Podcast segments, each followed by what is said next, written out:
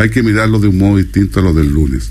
Dice, aunque también fueron violentos con eh, quema de estaciones del metro y otras cosas, no son lo mismo que los de ahora. ¿Cuál es tu, tu impresión de eso? Porque generalmente uno también se le olvida, y a mí de repente se me olvida que el 18 de octubre fue violencia, después fue la gran movilización que de alguna pues. manera coronó esto. Entonces, ¿cómo, ¿cómo mirarlo esto?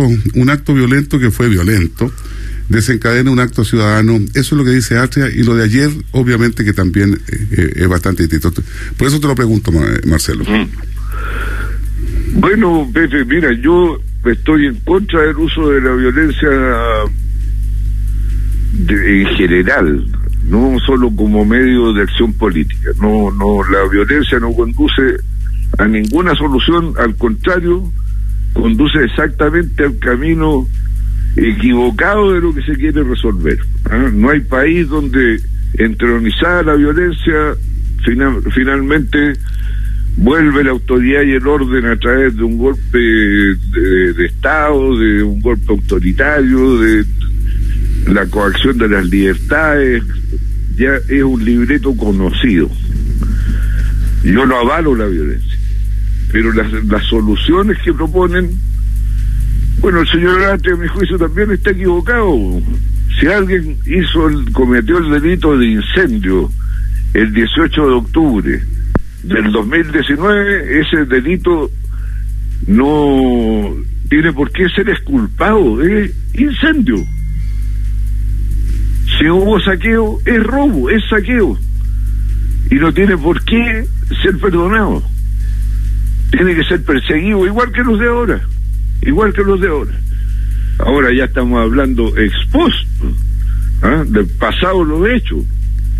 Pero yo creo que hay que preguntarse, bueno, pero si la cuestión no fue en un solo pueblo, no fue en una sola ciudad, entonces, ¿qué es lo que pasa? ¿Qué es lo que Porque esto es, lo mismo que eh, cuando hablamos del tema mapuche. El libreto es, no, los mapuches son buenos, son un pueblo pacífico, no hacen esta, pero al lado hay robo de madera, narcotráfico, eh, violencia, terrorismo. ¿Ustedes, ¿Ustedes realmente creen que es así? O sea, si esos son los diagnósticos de la autoridad, bueno, que Dios nos pille confesado, po, porque la, la, la, la cosa no es eh, con este li- libreto aprendido. ¿ah? Ahora, entendiendo y compartiendo lo que usted señala, eh, este es un asunto de antigua data y tenemos que eh, considerar que además ha existido una alternancia en el poder. Y, y ha estado primero durante muchos años la concertación, después otra agrupación distinta a la concertación con unos aditivos, después viene gobernando la derecha, llamémoslo así, después vuelve nuevamente a una suerte de, de, partidos de concertación, vuelve nuevamente Sebastián Piñera que en el primer gobierno se supone que querían que se fuera para la casa nomás. Entonces, cuando es el gobierno de turno, cuatro años para cada uno, y esto percibe, ya sea la reivindicación de las necesidades de los mapuches, narcotráfico, delito y lo demás, eh, y pasando estos distintos gobiernos, bueno, la convención constituyente con poner una letra más lo, lo va a arreglar, suponiendo en el tema mapuche que no está bien el diagnóstico o que todos hacen los lesos y no van al tema de fondo. ¿Qué, qué se hace ahí, Marcelo? A ver, es cierto que ha habido gobiernos de distintos signos, pero ¿en qué gobierno de la concertación o de la nueva mayoría descaradamente se quiso bajar los impuestos en de 800 millones de dólares para devolvérselo a los más acomodados después de que se había hecho una reforma para recaudar más, para tener educación gratuita y de calidad? ¿En qué gobierno se le decía a la gente, bueno, si le suben el precio del metro en la hora punta, levántese más temprano?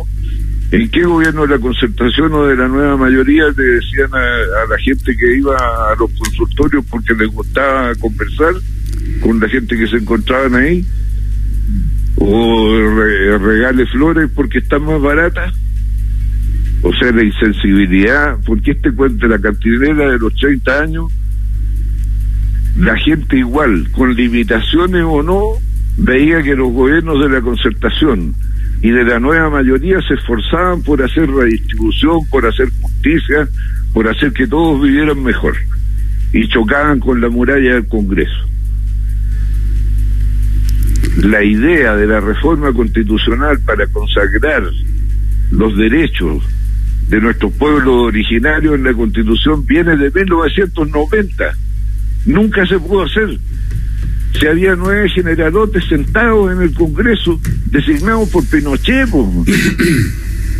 ¿O nos olvidamos de eso? Había un sistema binominal que uno sacaba el 66%, el otro el 34% y se declaraba empate. Y se formaba la casta. Entonces, bueno, Claro, y algunos pueden que se hayan acomodado en el mundo de la concertación y que hayan encontrado que ya, que esto da lo mismo, puede ser. ¿Ah? Pero nunca la concertación de la nueva mayoría actuó como un gobierno descaradamente plutocrático, como sí ocurrió con los gobiernos de Piñera. Marcelo, ah, y, el Transantiago. El de ejemplo, lo que pasa es que la gente estaba dormida, como dicen los mismos que ahora creen que despertaron.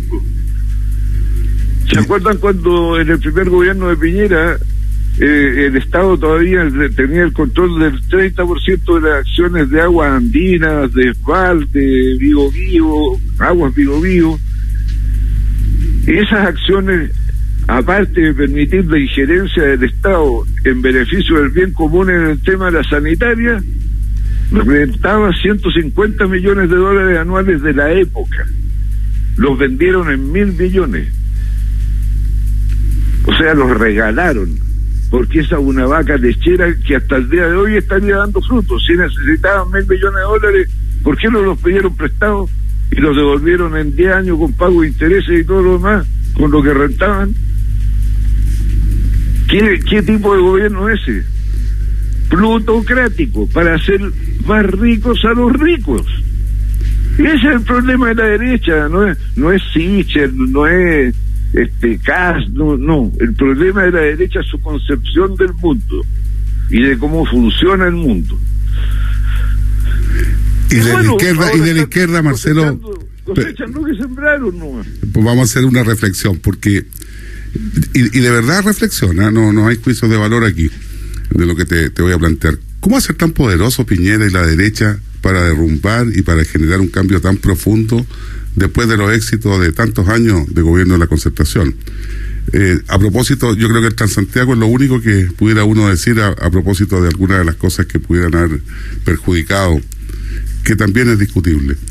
No, porque sin duda se acumuló un malestar también por acciones de los gobiernos anteriores, pero en otros planos. Pero no suma todo eso, ¿no? Por ejemplo, cuando se financia ilegalmente la política y terminan en clases de ética, ¿quién estaba en el gobierno? Michel Bachelet, la nueva mayoría. ¿Se recuerdan de eso? Sí, pues. y después eso provocó, eso provocó un gran malestar. Pues. Claro. La colusión de los pollos, la colusión del cerdo, la colusión del papel higiénico, la colusión de las farmacias se produjeron los gobiernos de la concertación. ¿Y cuáles fueron las acciones? ¿Por qué es importante el, proyecto que les mencioné que duerme en el Senado? Por eso, porque la acumulación, claro que venía antes. Y, ah, y, había una molestia, un malestar con el sistema, con el endeudamiento, con las sacadas de lengua, pero ya después de que descaradamente, además, sin ningún esfuerzo se dice ya, y además devolvamos los impuestos, no, ya, ya, ya. Bueno, me estalló la. Oye, Marcelo, y bueno, y después tenemos Cabal, tenemos un montón de otras cosas que, que van que van generando. claro. Las, casas Copeva, el Transantiago, Cabal, no, si se puede agregar más. Y la, y la molestia, la molestia obviamente no tiene ideologismo porque los une a todos y es transversal porque cada uno de los afectados. Cuando tú hablas de esto, uno entiende que por un lado, y esto ya en un análisis más largo, aparece lo aspiracional, el cambio, la generación de, de nuevos profesionales, un nuevo una nueva generación que analiza que es muy poco ideológica, pero sí es muy clara en, en lo que necesita y lo que quiere y en su, en su forma de ver el mundo, versus lo antiguo. Se empiezan a enfrentar, se opera, como me dijiste el otro día, de, terminar en una estatua de sal. Es muy difícil convivir con una sociedad que ha cambiado tanto y que desde la política, y tú bien lo dices, no la entendimos. Pero con los méritos que tiene cada, cada proceso, ¿tú crees que hay liderazgos, y esta es la pregunta, liderazgos actuales como pudieran haber habido antes, liderazgos actuales que puedan conducir este proceso? Porque si uno lo ve en los candidatos presidenciales, yo veo más bien eh, disputas, peleas políticas, pero no veo un liderazgo que pueda seducir, que pueda de alguna manera cobijar o, o generar una expectativa en los electores y en la gente en general. ¿Ves algo de ese tipo? Porque ese pareciera que es el gran cambio, la falta de liderazgo. Bueno, yo creo que los liderazgos no emergen de la nada, emergen de situaciones y cuando el hombre o la mujer justo están parados en el momento justo, en el lugar justo, emergen. No tiene por qué esta vez no ser eh, de la misma manera. ¿Alguien esperaba algo de él? No solo no se esperaba, sino que era un pues, riesgo, era un, era un riesgo. Si no, si está bien, yo estoy de acuerdo contigo, que, pero de los que están ahora, ¿habrá alguno que tenga esa, bueno, Patricio bueno, hay que esperar a la historia, pues yo eh, no sé por qué me tengo que anticipar y, decir que este Eduardo Frey también fue presidente, pues, así que a propósito, eh, Ruiz Tagle, sí, se puede ser presidente y pasar eh, entre dos periodos entre Elwin y Lago sin ningún problema y por seis años, porque nos recordemos. Sí, bueno, Frey habría sido el mejor presidente de la historia porque su gobierno fue tranquilo, calmo, si no hubiera ocurrido la crisis asiática que disparó el desempleo de, una semana para otra, pasamos a tener 600 mil desempleados. Ah, y eso sí que es un golpe directo al mentón de la popularidad y de la confianza de cualquier gobierno. Bueno, y respecto de lo de los legislativos, mi estimado Marcelo, respecto de las cosas que allí están, uno tiene que quedarse con que está sancionado. Ayer decía y, y, hablaban el proyecto de pensiones, Letelier dice que no avanza. Este otro proyecto, Jasna Proboste, dice que no avanza. Eh, ¿Esos son, qué son? ¿Liderazgo? ¿Eso es un muñequeo? que Porque la gente que hoy día necesita no el que vocifera nomás AFP, sino que el que realmente quiere mejor Sí, pero a ver, de, se hace? de nuevo, en la violencia los culpables son los que no gobiernan. En la reforma de las pensiones, donde todas las materias son de atribución exclusiva del presidente de la República, la culpa es de los que no gobiernan. No se entiende, bro. Si el que tiene las palancas es el presidente de la República, no los parlamentarios. O sea, si yo tuviera las palancas ya habría sacado la urgencia para el proyecto contra los delitos económicos. ¿Esas son urgencias sin discusión? Para que la gente no entienda. ¿Cómo sin discusión? Es decir, cuando se le dice al gobierno, póngale urgencia, y los parlamentarios dicen, no me ponga urgencia, porque yo necesito este tiempo para debatir, para invitar a las comisiones y todo. No, si el gobierno quiere sacar algo, le pone la urgencia y lo saca. Eso, eso también son mentiras. Ahora, hay que tener los votos y va a poner urgencia. Ah, bueno. bueno. por ese lado también no, no, es solo salir a, jugar de, repente así es como se gobierna salvo que uno quiera gobernar sobre tierra arrasada y hacer que al frente no existe nadie que piense distinto ¿Y cuál, ¿y cuál va cuando, a ser? cuando uno gobierna tiene que construir voluntades de mayoría no hay alternativa Marcelo, y ah, eso miren lo que le pasó lo que le pasó a Allende por no construir mayoría Partió, partió en minoría y nunca pudo. Eh, ¿Será un, gobierno, un sistema político que tenga menos presidencialismo, parlamentarismo, acuerdo? ¿Será por ahí? Porque también tenemos que entrar en reflexión qué es lo que vamos a proponer, porque pareciera que hizo crisis ya todo lo que hemos tenido. Bueno, yo soy partidario de atenuar el presidencialismo, que haya un presidente con algunas facultades, particularmente en defensa, eh, iniciativas del gasto público, tienen que llevar su su firma, las relaciones exteriores, pero lo que es la administración del país perfectamente podría recaer un primer ministro o un vicepresidente, que además puede ser removido por una sola vez en el periodo por el Congreso, así como el presidente podría disolver por una vez el Congreso si se vuelve obstruccionista, de moderar eh, mecanismos de gobernabilidad a través de la facilidad para constituir mayoría. Pero siempre van a tener que hacer alianzas. Ahora, si eso se ve. la convención constitucional, ¿quién tiene el 50% más uno? Solo. Es que ahí es donde va el problema y el desencanto, porque se suponía Ahora uno puede ser iluso respecto de que todas estas alianzas, respecto de que hay que oponerse, aunque sea bueno, pero no hay que dar el crédito al gobierno de turno, sino que uno se puede aguantar porque ya estamos en época de elecciones. Pero la convención está en este minuto trabajando en redactar cosas.